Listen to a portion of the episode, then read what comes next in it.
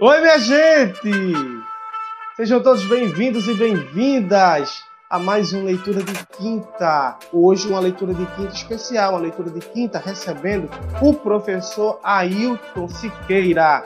Ele que é um apaixonado por essa escritora, Clarice Lispector. E quem não é? Quem não é, será. Então você pode ajudar com o chapéu virtual. Ele está passando aí embaixo. Aí embaixo ele está passando tá certo? É a conta do Brasil, conta no Banco do Brasil, agência 35262, conta corrente 20 280 0. Eu vou me embora, eu vou me embora, tá certo?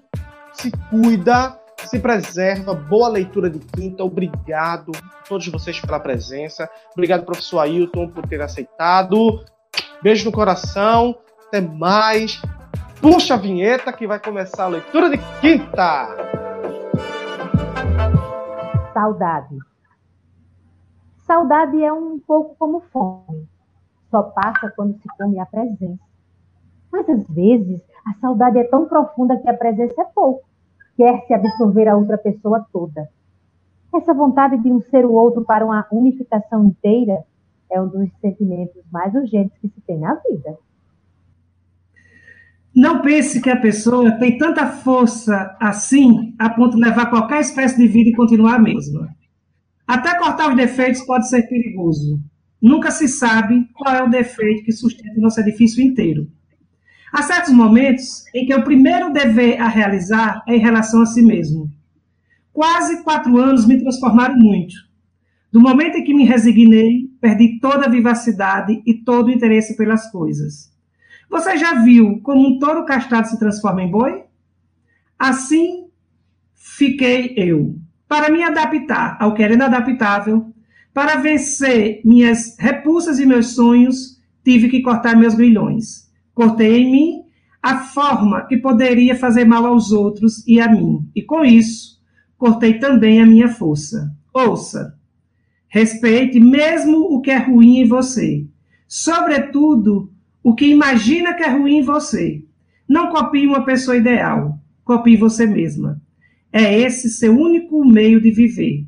Juro por Deus que se houvesse um céu, uma pessoa que se sacrificou por covardia ia ser punida e iria para um inferno qualquer. Se é que uma vida morna não é ser punida por essa mesma morbidão. Pegue para você o que lhe pertence. E o que lhe pertence é tudo o que a sua vida exige. Parece uma vida amoral, mas o que é verdadeiramente imoral é ter desistido de si mesmo. Gostaria mesmo que você me visse e assistisse minha vida sem eu saber. Ver o que pode suceder quando se compactua com a comodidade da alma. Ai, ai. Jamais esquecerei o meu aflitivo e dramático contato com a eternidade. Quando eu era muito pequena, ainda não tinha provado chifres. E mesmo em Recife, falava-se pouco deles. Eu nem sabia bem de que espécie de bala ou bombom se tratava. Mesmo o dinheiro que eu tinha não dava para comprar. Com o mesmo dinheiro, eu lucraria não sei quantas balas. Afinal, minha irmã juntou dinheiro, comprou e, ao sairmos de casa para a escola, me explicou: Tome cuidado para não perder porque esta bala nunca se acaba, dura a vida inteira. Como não acaba? Parei um instante na rua perplexa. Não acaba nunca e pronto. Eu estava boba. Parecia-me ter sido transportada para o reino de histórias de príncipes e fadas. Peguei a pequena pastilha cor-de-rosa que representava o elixir do longo prazer. Examinei-a quase não podia acreditar no milagre. Eu, que, como outras crianças, às vezes tirava da boca uma bala ainda inteira para chupar depois, para fazê-la durar mais. Eis-me com aquela coisa cor-de-rosa, de aparência tão inocente, tornando possível um mundo impossível, do qual já começara a me dar conta. Com delicadeza, terminei afinal pondo o chicle. Na boca. E agora? Que, é que eu faço?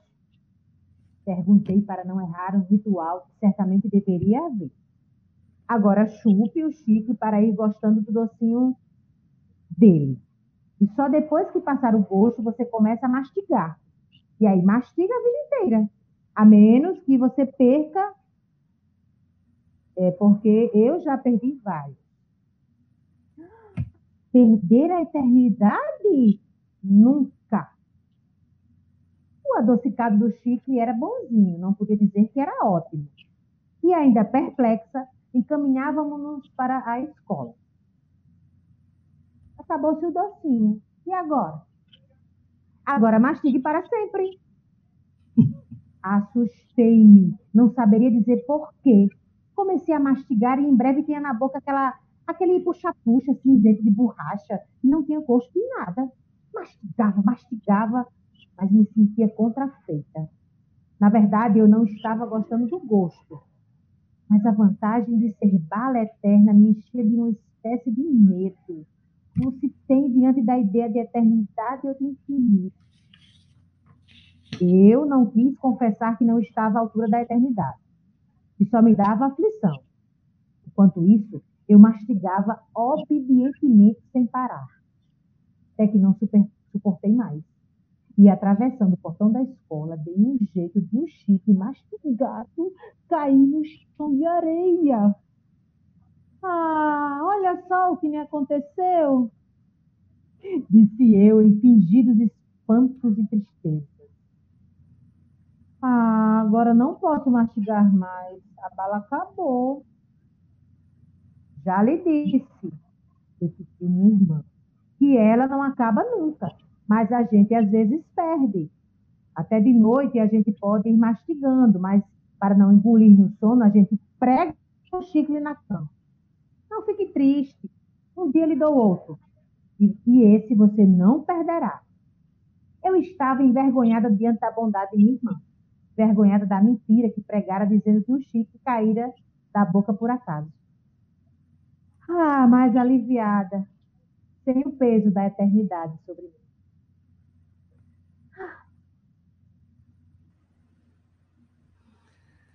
Se eu fosse eu. Quando não sei onde guardei um papel importante e a procura se revela inútil, pergunto-me: se eu fosse eu e tivesse um papel importante para guardar, que lugar escolheria? Às vezes dá certo, mas muitas vezes fico tão pressionada por essa frase, se eu fosse eu, que a procura do papel se torna secundária e começo a pensar: melhor, sentir e não me sinto bem. Experimente. Se você fosse você, como seria e o que faria? Logo do início se sente um constrangimento. A mentira em que nos acomodamos acabou de ser levemente locomovida do lugar onde se acomodara. No entanto, já li biografias de pessoas que de repente passaram a ser elas mesmas e mudaram inteiramente de vida.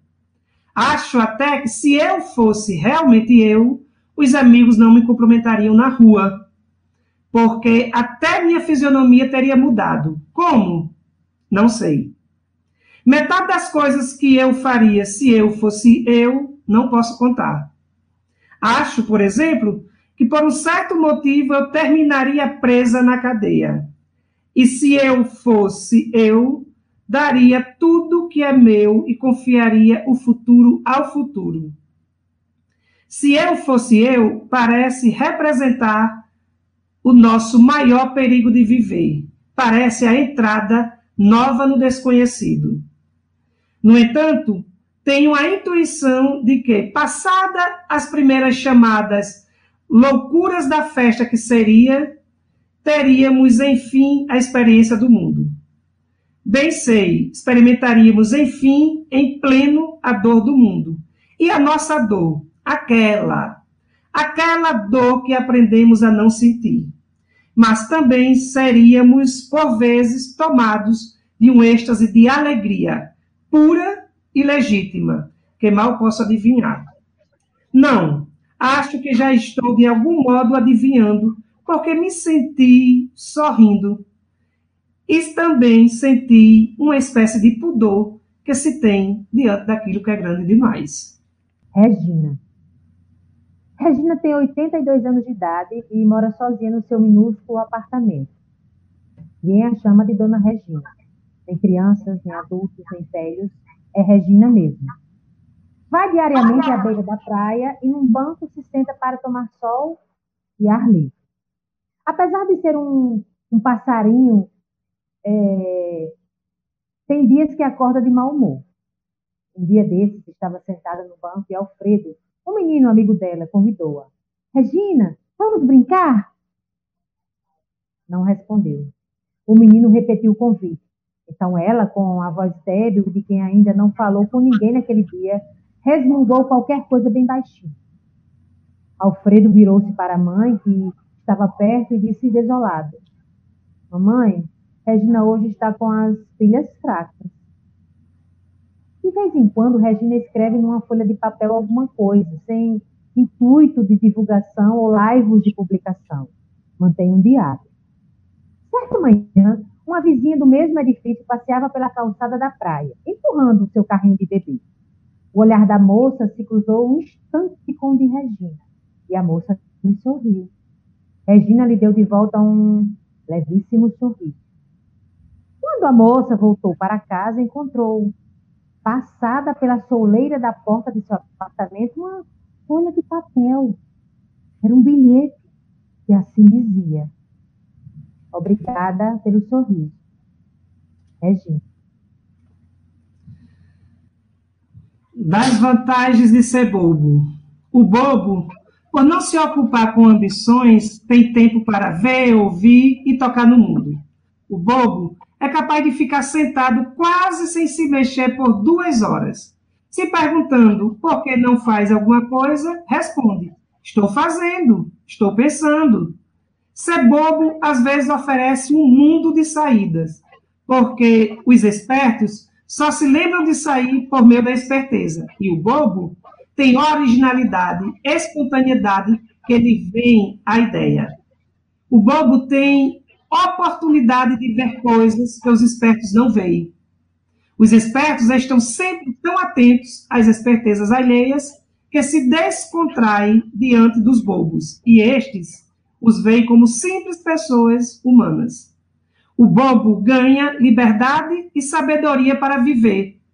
O bobo nunca parece ter tido vez. No entanto, muitas vezes o bobo é um Dostoiévski. Há desvantagens, obviamente. Uma boba, por exemplo, confiou na palavra de um desconhecido para a compra de um ar refrigerado de segunda mão. Ele disse que o aparelho era novo, praticamente sem uso, porque se mudara para a Gávea, onde é fresco. Vai a boba e compra o aparelho sem vê-lo sequer. Resultado, não funciona. Chamado um técnico, a opinião deste era: a de que o aparelho estava tão estragado que o conserto seria caríssimo, mas valia comprar outro. Mas, em contrapartida, a vantagem de ser bobo é ter boa fé, não desconfiar e, portanto, estar tranquilo. Enquanto o esperto não dorme à noite com medo de ser ludibriado. O esperto vence com úlcera no estômago. O bobo nem nota que venceu. Aviso: não confundir bobos com burros. Desvantagem: pode perceber, receber uma punhalada de quem menos espera. É uma das tristezas que o bobo não prevê. César terminou dizendo a frase célebre: Até tu, Brutus. Bobo não reclama, em compensação, como exclama. Os bobos, com suas palhaçadas, devem estar todos no céu. Os bobos se estão sempre rindo.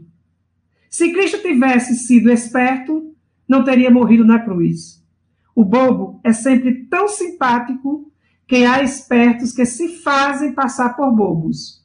Ser bobo é uma criatividade. E como toda criação, é difícil. Por isso é que os espertos não conseguem passar por bobos.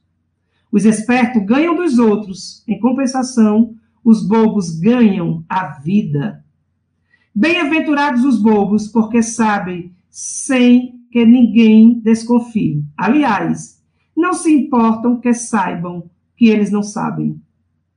Há lugares que facilitam mais as pessoas serem bobas. Não confunde bobo com burro, como tolo com inútil. Minas Gerais, por exemplo, facilita o ser bobo. Ah, quantos perdem por não nascer em Minas? Bobo é Chagal.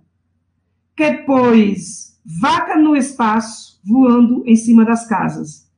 É quase impossível evitar o excesso de amor que um bobo provoca. É que só o bobo é capaz de excesso de amor, e só o amor faz o bobo. Felicidade. Onde é que a gente encontra? Será que ela tem fim? O que será que Clarice diz sobre isso? Vamos ver? Vamos, vamos, vamos ler. Vamos ler? Lê comigo? Lê, professor? Comigo? Bora! Lê, né? vamos lá. Ela era gorda, baixa, sardenta e de cabelos excessivamente crespos, meio arruivado. Tinha um busto enorme, enquanto nós todas ainda éramos achatadas. Como se não bastasse, enchia os dois bolsos da blusa, por cima do busto, com balas.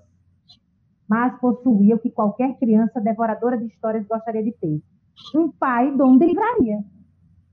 Pouco aproveitado. E nós, menos ainda. Até para aniversário, em vez de pelo menos um livrinho barato, ela nos entregava em mãos um cartão postal da loja do pai. Ainda por cima era de paisagem do Recife mesmo, onde morávamos, com suas pontes mais do que vistas. Atrás escrevia com letra bordadíssima palavras como data natalícia e saudade. Mas que talento tinha para a crueldade.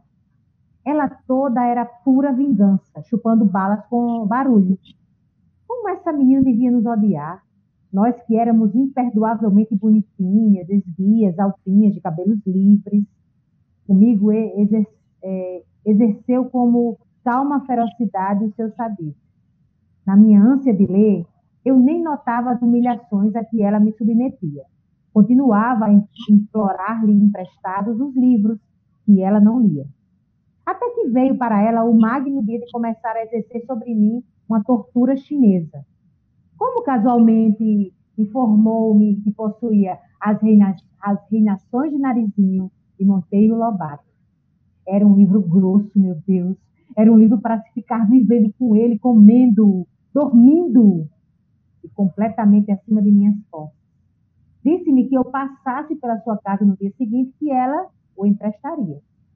Até o dia seguinte eu me transformei na própria esperança da alegria. Eu não vivia, eu não, é, eu nadava, é, nadava devagar no mar suave, as ondas me levavam, me traziam. No dia seguinte fui à sua casa, literalmente correndo. Ela não morava num sobrado como eu, e sim numa casa. Não me mandou entrar.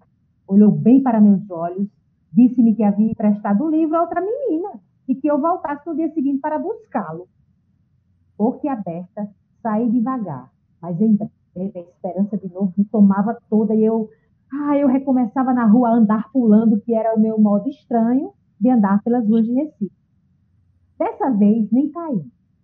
Guiava-me a promessa do livro. O dia seguinte viria, os dias seguintes seriam mais tarde a minha vida inteira, o amor pelo mundo me esperava, andei pulando pelas ruas como, como sempre e não caí nenhuma vez mas não ficou simplesmente nisso.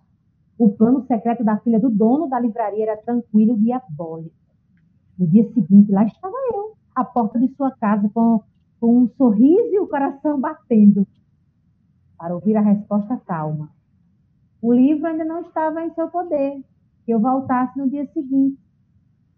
Mal sabia eu como mais tarde, no decorrer da vida, o drama do dia seguinte, como ela ia se repetir com meu coração batendo. E assim continuou. Quanto tempo? não sei. Ela sabia que era tempo indefinido, enquanto o fel não escorresse todo de seu corpo grosso. Eu já começara a adivinhar que ela me escolhera para eu sofrer. Às vezes eu adivinho, mas adivinhando mesmo, às vezes aceito. Como se quem quer me fazer sofrer esteja precisando danadamente que eu sofra. Quanto tempo? Eu ia diariamente à sua casa sem falar um dia sequer. aliás, sem faltar um dia sequer. Às vezes ela dizia: Pois o livro esteve comigo ontem à tarde, mas você só veio de manhã, de modo que emprestei a outra menina. E eu, que não era dada a olheiras, sentia as olheiras se cavando sobre os meus olhos espantados. Até que um dia, quando eu estava à porta de sua casa, ouvindo humilde e silenciosa a sua recusa, apareceu sua mãe. Ela devia estar estranhando a aparição muda e diária daquela menina à porta de sua casa. Pediu explicações a nós duas. Houve uma confusão silenciosa, entrecortada de palavras pouco elucidativas. A senhora achava cada vez mais estranho o fato de não estar entendendo, até que essa mãe boa entendeu. Voltou-se para a filha e, com enorme surpresa, exclamou: Mas esse livro nunca saiu daqui de casa e você nem quis ler.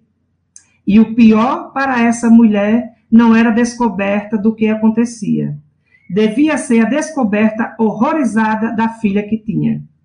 Ela nos espiava em silêncio a potência de perversidade de sua filha desconhecida e a menina louca em pé à porta, exausta ao vento das ruas do Recife. Foi então que, finalmente, se refazendo, disse firme e calma para a filha: Você vai emprestar o livro agora mesmo. E para mim, é, e você fica com o livro por quanto tempo quiser, entendeu? Vale, valia mais do que me dar um livro, pelo tempo que eu quisesse. É tudo que uma pessoa quer, grande ou pequena, pode ter a ousadia de querer. Como contar o que se seguiu? Eu estava estonteada e assim recebi o livro na mão. Acho que não disse nada. Peguei o livro. Não. Não saí pulando como sempre. Saí andando devagar, bem devagar. Sei que segurava o livro grosso com as duas mãos, comprimindo-o contra o peito. Quanto tempo levei até chegar em casa? Também pouco importa isso. Meu peito estava quente, meu coração pensativo. Chegando em casa, não comecei a ler. Fingia que não o tinha só para depois ter o susto de o ter. Horas depois abria-o, li algumas linhas maravilhosas. Fechei-o de novo. Fui passear pela casa, adiei ainda mais, indo comer pão com manteiga. Fingi que não sabia onde guardara o livro. Achava-o, abria por alguns instantes criava as mais falsas dificuldades para aquela coisa clandestina que era a felicidade. A felicidade sempre iria ser clandestina para mim. Parece que eu já pressentia. Como demorei. Eu vivia no ar. Havia orgulho e pudor em mim. Eu era uma rainha delicada. Às vezes, Sentava-me na rede, balançando-me com o livro aberto no colo, sem tocá-lo em êxtase puríssimo. Não, não era mais uma menina com o livro, era uma mulher com seu amante. Ah, Clarice Show, minha gente. É uma leitura muito intimista, né? A gente se encontra na, nas, nas, palavras dela como que fossem nossas, né? Aquelas palavras que a gente nunca soube dizer. Ah, professor, eu vou encerrando aqui. É, mais uma vez, muitíssimo obrigada. Né? Nossa, nosso agradecimento, nossa paixão assim, escancarada por você. Eu agradeço esse convite, agradeço a confiança. É, já estou me propondo pós-pandemia, a gente sentar na calçada do Máscara para tomar um café e bater um papo. Porque eu acho que as coisas boas também acontecem nas calçadas. Né? A calçada é o lugar dos, dos desencontros e dos encontros. E, é, portanto, é o lugar da gente também se perder e se achar. E eu quero estar com vocês na calçada do Márcio tomando um café, para ver a vida passar e aquela vida que escolheu ficar em nós, enquanto a gente olha os outros irem. Muito obrigada. Disse que era linda? Beijo, professor. Obrigada. Eu que agradeço. Beijo.